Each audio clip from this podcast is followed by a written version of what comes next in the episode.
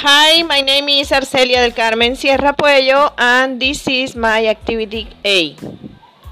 Outfit Address A jacket A suit A handbag A belt Some sandal Some jeans Some shoes Colors Red Blue White Orange Purple Gray green.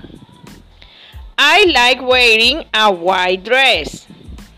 I hate wearing an orange jacket. Describe yourself and others. Andres is tall. Carlos is attractive. Estela is gorgeous. Michael is athletic. My grandfather is young.